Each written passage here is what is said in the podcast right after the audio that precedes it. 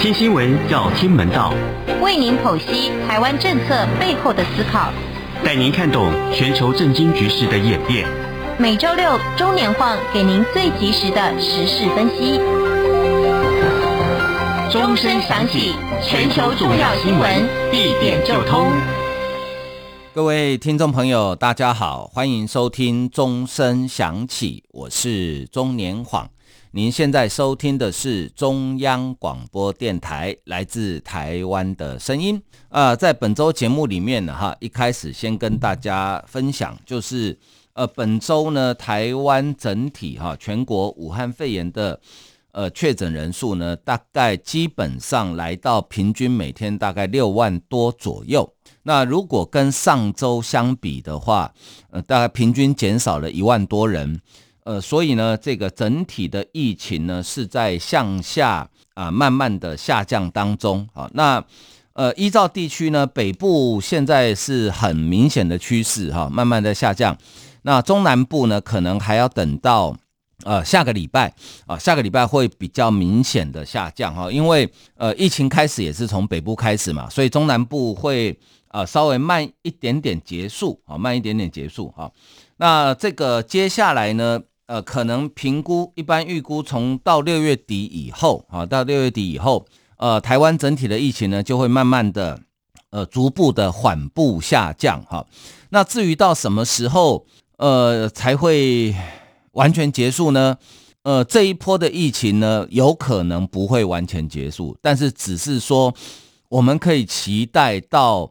呃，确诊人数可能也许每天可以降到千人以下啊，或者是说，呃，几百人啊这样的局面。因为现在你看，现在已经六月了哈，那因为这个病毒真的很讨厌。现在在台湾主流的病毒株是 Omicron 的呃 BA 二点零，但是在国际间呃 BA 四点零跟五点零就是它的。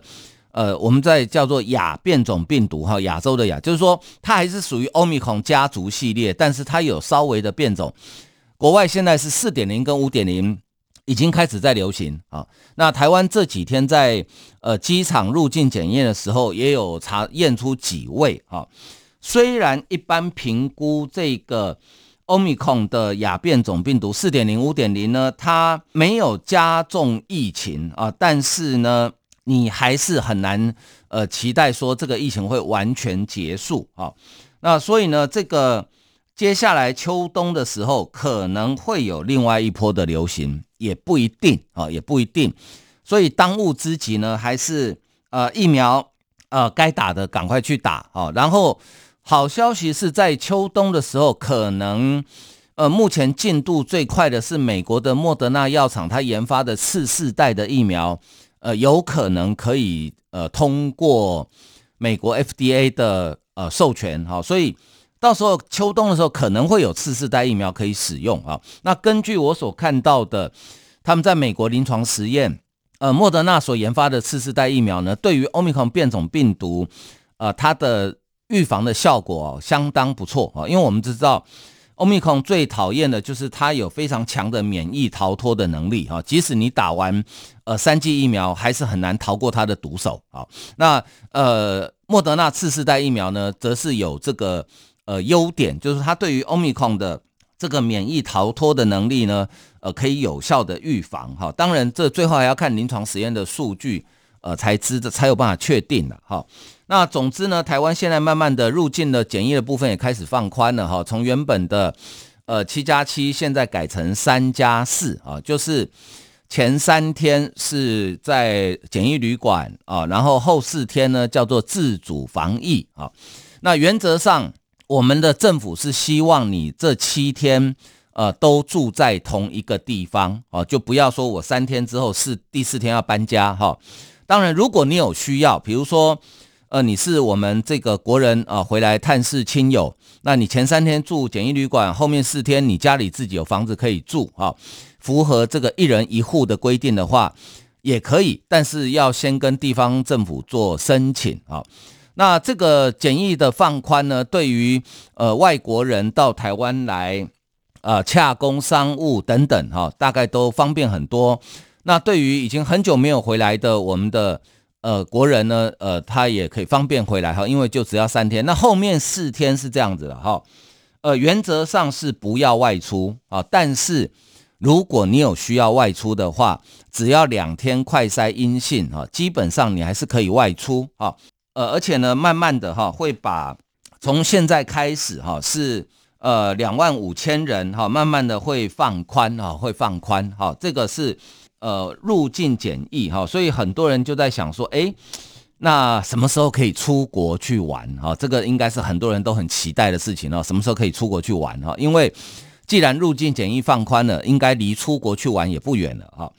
呃，之前陈时中指挥官曾经说过，他说九月有这个可能性，呃，目前看起来。呃，这句话兑现的几率会很高啊，因为呃，交通部观光局已经做了一个准备动作，就是呢，呃，同意旅行社开始就国外的旅游团可以做行销跟促销了。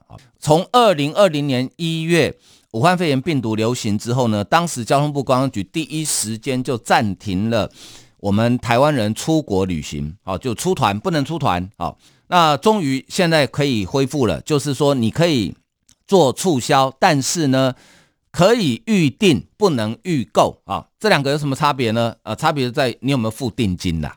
啊，预定就是我先定，预购意思是我除了定之外，我还付了一部分的定金。那为什么这么做啊？主要是因为到底什么时候可以出团，现在只能知道大概可能九月，但是呃，这个疫情的变化真的跟月亮一样哈，初一十五不一样。所以你也不知道到底九月什么时候，所以呢，你这个时候如果先付了定金，呃，担心到时候会有一些呃履约上的争议，所以这个时候呢，就暂时哈，呃，可以预定，但是不要预购。那据我所知呢，各大旅行社还有线上旅游网站的这个旅馆机票哈，现在大概询问度都非常的高，也非常的热门哈，但是呢。呃，因为你如果回国只要隔离三天，即使我们九月还是照现在的状况来看的话，哈，应该会有蛮多人会想出国，而且我在猜到九月的时候可能会再放宽一点点啊，比如说呃变成零加七之类的，呃，但是呢，我提醒大家先做好一个心理准备哈，就是你如果要抢头香，九月急着要出国的话，甚至我觉得到今年底之前要出国。你可能要多付很多钱，呃，为什么呢？因为国际的机票全部涨价。为什么涨价？因为油价涨，所以机票钱会涨。呃，照相关媒体的报道，哈，就以前台湾人最喜欢去的日本啊，日本离台湾最近的地方叫做冲绳 （Okinawa），应该很多人都去过，对不对？那我们一般团体的旅游到冲绳，大概都安排五天的行程啦。啊，基本上大概就五天了哈。以前大概到冲绳五天的行程呢，可能团费大概在差不多两万多块左右，有些更便宜，甚至杀到两万以下。那你说好，住的好一点，吃的好一点，可能两万多一点，不会超过三万啊。但是现在我了解，冲绳五天的报价大概都要到四万了，哦，涨了这个快一倍。那东京五天呢，大概五万，哦，这几乎是已经是。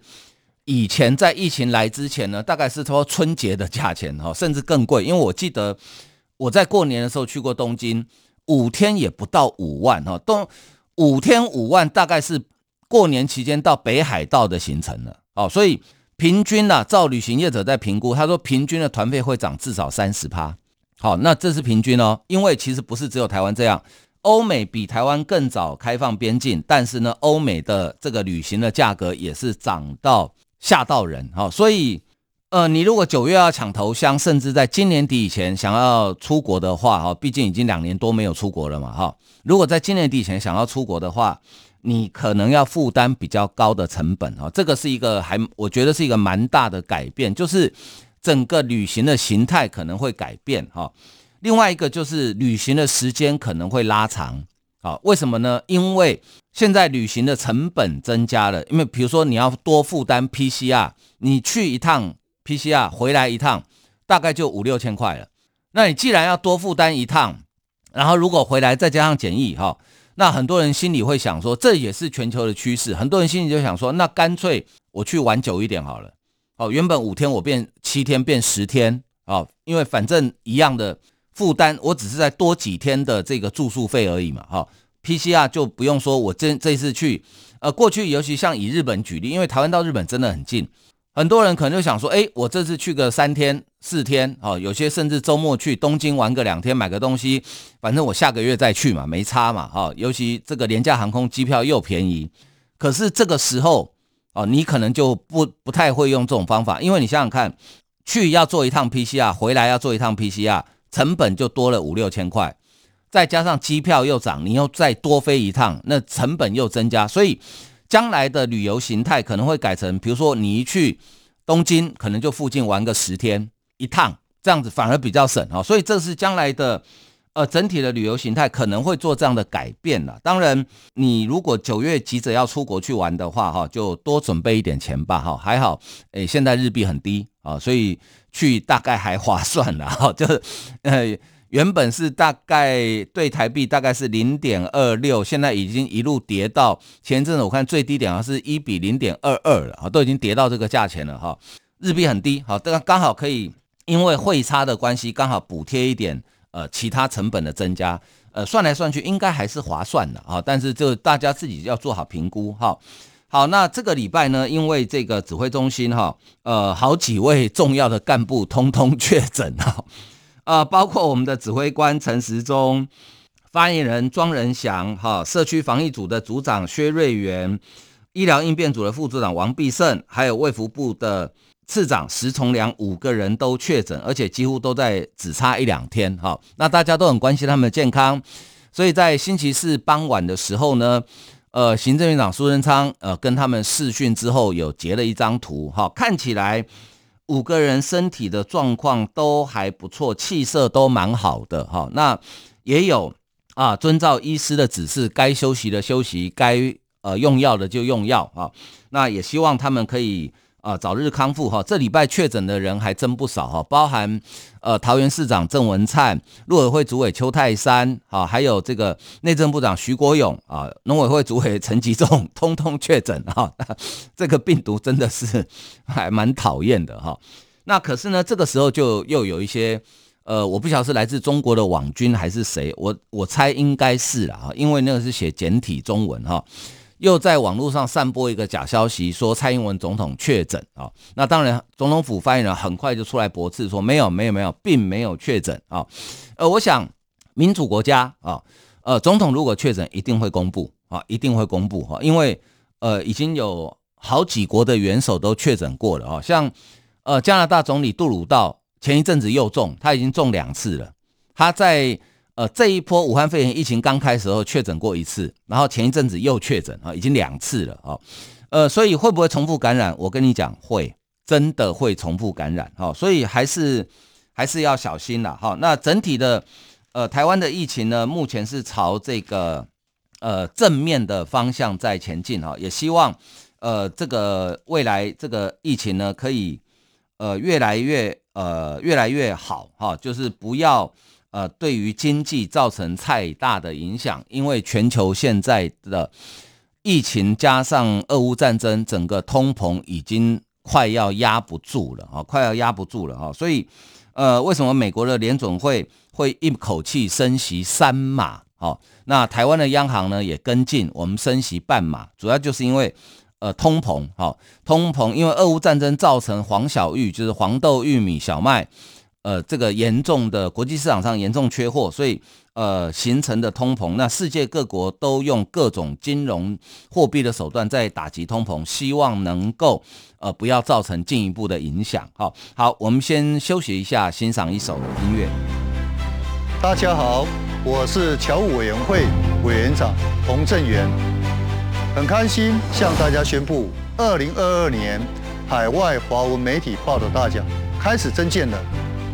本届海外华文媒体报道大奖，在聚焦台湾、报道台湾的核心理念下，将以全球变局下的变与不变，发挥海外华媒影响力为主题，鼓励在动荡时局下，仍秉持媒体报道的核心价值。提供事实真相的优质作品参赛，参赛类别分为平面、网络报道类、广播报道类、电视影音报道类，以及侨务电子报新闻报道特别奖。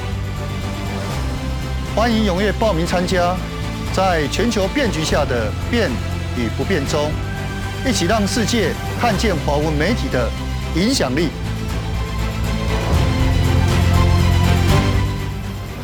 欢迎继续收听钟声响起，我是钟年晃。您现在收听的是中央广播电台来自台湾的声音。好好，呃，接下来关心这个议题呢，也是跟台湾跟中国的关系哈有关的，就是呃台湾的农产品哈。我们知道，二零一零年前总统马英九任内跟中国签订了 ECFA 之后呢。有几项农产品列为早收清单，哈，那早收清单就是说，呃，中国方面单方面哈，呃，降低它的关税。那其中呢，石斑鱼就是其中一项，啊，石斑鱼，呃，我们知道台湾养殖石斑鱼的技术非常的好啊。那台湾早期养的都叫呃这个龙胆石斑啊，龙胆石斑蛮大只的。那后来呢，这个有这个学者哈，就把龙胆石斑跟这个呃，老虎斑哈，把它交配形成一种新品种，叫做龙虎斑。哦，我想这个很多人应该在市场上都吃过龙虎斑。哦，那原本石斑鱼这个是呃台湾的石斑生产的石斑鱼里面哈，每年的产量大概有九成是卖到中国去。好，而且呃台湾石斑鱼外销分好几种情况哈，呃外销到中国去的呢是整条活鱼过去，因为可能。两岸的人民哈吃这个鱼的习惯差不多，我们吃鱼的习惯整条活的嘛哈，现宰现杀新鲜嘛哈。那外销到日本呢，则是做初步的处理哈啊，因为日本人喜欢做生鱼片。那外销到欧美呢，就是要去头去尾去内脏去鳞片啊，做成这个一片一片的鱼排啊，因为欧美人比较不习惯吃整条的鱼，他们喜欢吃鱼排啊。呃，就在农委会主委陈吉仲啊，呃，他确诊。在家照顾之后呢，呃，突然之间，中国突然宣布啊，突然宣布说，从这个台湾呃进口过来的石斑鱼呢，哈，有两批啊，两批，因为被检验出禁药啊，禁药，主要就是讲这个孔雀石绿、紫金石跟这个呃土霉素哈。说超标，好超标，所以呢，即日起禁止台湾的石斑鱼啊出口到中国去，因为如同我刚刚讲的，台湾的石斑大概有百分之九十是外销到中国，所以对于我们的农民啊，这养殖业者影响会非常的大。其中呢，屏东受的冲击最大，因为屏东的石斑的产量大概占了台湾的一半左右。好，好，那这个事情呢？呃，其实并不陌生哈，因为去年开始到现在已经好几次了。去年的二月二十六号，也就是在二二八三天连假的前夕，呃，中国突然宣布说，台湾的凤梨因为被验出有介壳虫，所以即日起暂停进口。呃，接着呢，在中九月份中秋节连假前夕，中国又宣布台湾的莲雾跟凤梨释迦。也验出有虫害，所以呢，禁止进口。连续两次都在连假之前，好，那这一次是在农委会主委陈吉仲确诊之后，等于是中国在这个时间上的选择，我只能说它非常的巧妙，它就是要杀你个措手不及啊。呃，去年两次的水果的事件呢，我们都要求中国方面拿出证据，好，拿出具体的科学证据，但是并没有，好，拿不出来。而且呢，也违反这个世界贸易处理这一些呃类似状况的一些游戏规则哈。呃，国际间普遍的做法是这样子哈，你进口的农产品，我海关抽验，不管是抽验出呃药品的超标、残留物的超标，或者是说害虫，通常就是这样。这一批哈，你可以选择退运，就是你退回去，或者是说我直接就地帮你销毁，好。通常介壳虫呢是用熏蒸就处理掉了哦，熏蒸之后它可以继续进到市场里面去卖，呃，通常是这种处理方法了哈，就是用呃退运或是用销毁，没有人说因为验出一批，然后呢就直接同类型的产品以后通通不准进口啊，这个是从来没有出现，只有中国会这样子干啊。好，那这中国呢，照国台办的说法是说，去年十二月通知我们了，好，但是我们一直没有改善。可是我们这边的说法是完全不一样，而实情呢，是我们这边讲的，的确，中国去年十二月有通知我们说，哎，有两批哈从台湾来的这个石斑哈，呃，我们验出这个禁药哦，哦，有超标哦，好，那告知我们农委会之后呢，我们的农委会就依照中国提供的资料，因为中国提供资料说是有三家养殖场的货，有两艘活鱼搬运船，好。运到中国来被验出禁药，那农委会去查之后发现，哎，不对啊！你中国告诉我的三家养殖场根本最近没有出货到中国啊，所以中国连养殖场都搞错啊。好吧，那我们就回复给中国说没有啊，好，他们都没有出货啊，啊，中国就坚持有。那一直到最近，啊，我们农委会去锲而不舍调查之后，才发现说，哦，原来不是那三家出的，是另外十一家养殖场出的货。好吧，那既然是另外十一家养殖场出的货，那我们就好好的去查一下。呃，农委会渔业这个渔业署哈，去查了鱼体、鱼温的底土，还有池水去查，结果呢，发现不管是孔雀绿结晶质或是四环霉素等项目，通通零检出，通通零检出，哦，完全合格。因为其实哈，呃，台湾的石斑养殖业啊。已经这几年来慢慢都在转型进步啊。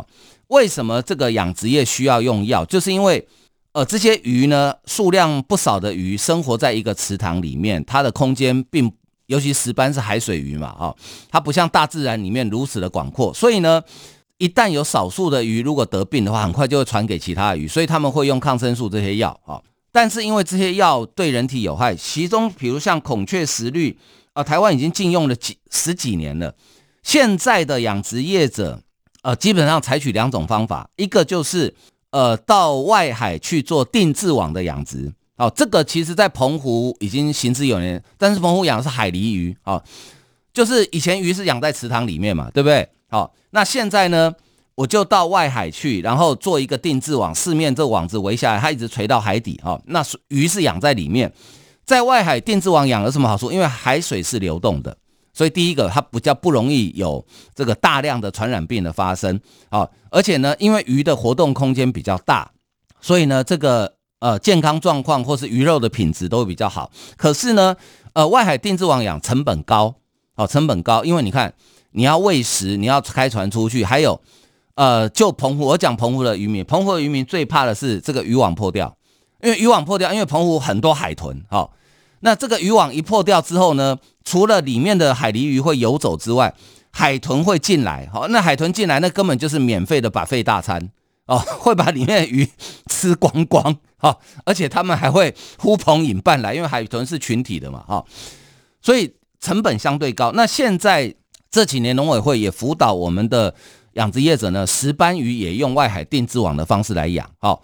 再加上好，就算还在池塘养的这几年，因为农委会在推这个生产履历，呃，生产履历的要求很严格哦，啊，你从生产一直到运销啊，全部都要合格。那这里面有一项就是，他每隔一个月或一个半月就会去检查一次，你只要验出一次，那你前面努力都白费了。所以现在台湾的养殖业者大多数用什么呢？他们会喂这个鱼哦，吃什么？吃益生菌跟水果酵母，因为吃这两样东西。鱼的身体会比较健康，它就不容易呃生病，那自然就不需要用药啊。尤其龙胆石斑，从鱼苗养到成鱼可以卖，大概要五年的时间哦。这中间风险是很多的哦。一旦发生意外，就血本无归。就好，我们已经查出来完全没有问题。好，那当然也会把这个消息告诉中国，但是中国会就呃取消这个禁令吗？我看不会，因为为什么呢？因为其实这里面不能。不能说的秘密是什么？这里面不能说的秘密是，其实中国从一开始把台湾的石斑鱼列入早收清单，它本来就有它的政治目的的存在啊，它本来就有政治目的的存在。怎么说呢？因为呃，很简单的道理哈，当时的石斑的早收清单呢，其实它就是为了要统战台湾嘛，好，而且呢，啊，台湾的石斑鱼的确。是很好吃，然后中国人也爱吃。但是呢，其实现在中国早就已经不需要台湾的石斑鱼了。怎么说呢？呃，中国从呃台湾的石斑鱼，二零一零年 ECFA 签了之后开始出口哈、的确每年出口到中国的量呢是节节升高哈、比如说二零一零年的时候，我们卖了七千九百吨。隔年九千四百五十吨，一路增加到二零一四年的时候，来到了一万八千吨。啊，二零一五年稍减，但是呢，这中间出现了一个很有趣的转折，就是二零一六年第一季的时候呢，台湾卖到中国的石斑鱼呢却减少。好，二零一六年第一季就是一到三月，当时总统还是马英九，但是因为蔡英文已经当选了，所以直接减少。哦，这个跟中国砍台湾观光客一样的道理。好，那减少之后呢？呃，这当然就是中国故意的嘛。哈，其实这除了这一点之外呢，还有另外一件事情哦。中国这几年来，哦，从台湾的养殖业者手中，呃，学到了很多养殖班的技术。哈，当然这也不能怪中国，因为是台湾的业者，不管是农民也好，养殖业者也好，你的眼光不够长远。你到那边去投资，结果你连技术都交交给别人，他学会之后，他哪里还需要你？不止石斑鱼啊，凤梨、香蕉、莲雾都一样啊，对不对？好，而且呢，它多的多到甚至回过头来跟你竞争市场。好，香蕉就是这样子啊，它现在在日本跟你竞争市场，啊，因为他用它大量便宜嘛。根据呃，其实有一个活生生血淋淋的例子啊，他是啊东港的一个石斑达人，叫做沈建志。他很早，他早在二零一零年以前就到中国去投资养石斑鱼。后来中国看他养的石斑鱼，哎，品质很好啊，就不断的用各种条件怂恿他，哦，引诱他。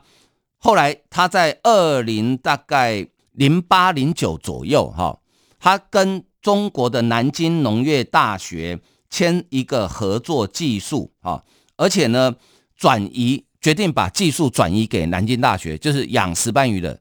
呃，这个签这个约呢，一路签到二零一九年，结果你知道发生什么事吗？他是在海南岛养，他的鱼塭在海南岛，因为龙胆石斑怕冷。哦，签约之后没多久，有一天晚上，他呃回到海南岛他的鱼塭，结果发现，哎，为什么我的渔翁外面一堆怪手，一堆工程车在那边？哦，你们想要干嘛？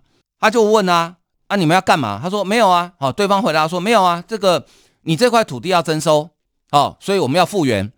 他说：“哎、我有签约，这是我的渔翁哎。”结果呢，对方不理他，说：“啊，我们就是要征收啊，就硬要挖。”结果没办法啊，他一个人也挡不住啊。就后来整个鱼塭被填平，当然鱼鱼全部死光了，然后里面的这个所有的器材通通被毁掉。他一个人搭着简易的帐篷在鱼塭里面睡了好几天，但是没有用。他那次损失好几亿，好几亿就这样不见了。就在他跟南京农业大学完成签约，而且转移技术之后，好，这是活生生血淋淋的例子。这个相关的报道在二零零九年、一零年左右的台湾媒体都有报道。哈，那根据中国官方的讯息，哈，呃，福建省海洋与渔业厅二零一六年三月公布的讯息，在中国第十二个五年计划中，福建省的渔业养殖技术提升，要打造海带、鱼丸、石斑鱼。